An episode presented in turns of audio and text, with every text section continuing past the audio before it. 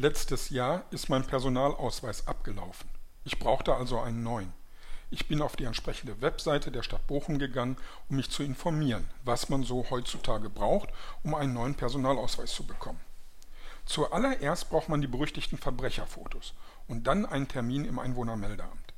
Diesen konnte man sich direkt auf der Webseite geben lassen. Das ist doch jetzt hoffentlich der Einstieg in eine digitale Stadtverwaltung, dachte ich mir. Also, ab in die Stadt zum Fotoladen. Dort wurden Aufnahmen mit einer Digitalkamera gemacht, eine davon sechsmal ausgedruckt, mir übergeben und ich bezahlte dann.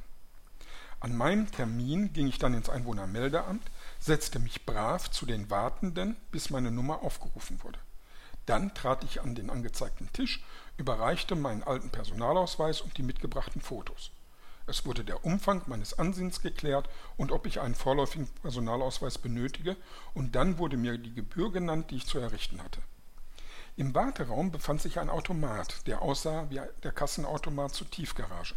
Er war nur klüger und erkannte auch Kreditkarten. Dort musste ich dann hingehen und bezahlen. Mit der Quittung ging es zurück zum Tisch.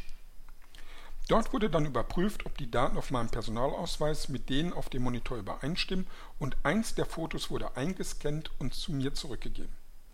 Was ich mit solch hässlichen Fotos anfangen soll, ist mir ein Rätsel. Also bat ich darum, es gleich im städtischen Papierkorb zu entsorgen. Wo wir schon mal bei den Fotos sind.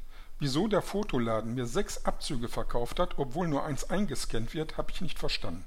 Genauso wenig, warum wir erst ein Digitalfoto machen, das dann ausdrucken, nur um es gleich wieder einzuscannen.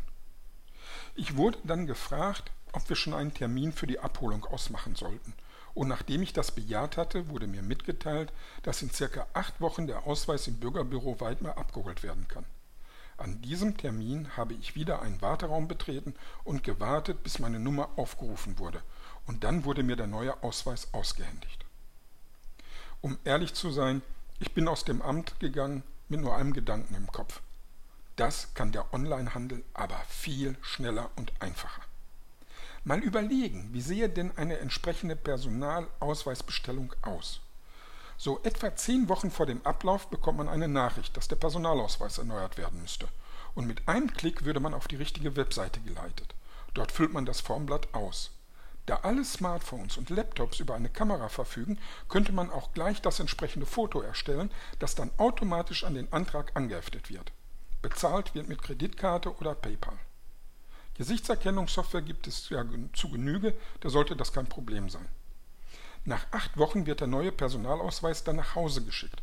Ich meine, wir verschicken EC-Karten nach Hause und dann können wir das doch auch mit den Personalausweisen tun. Das wäre doch mal ein Service. Dreimal in die Stadt fahren eingespart. Das Amt bei mir zu Hause auf dem Sofa.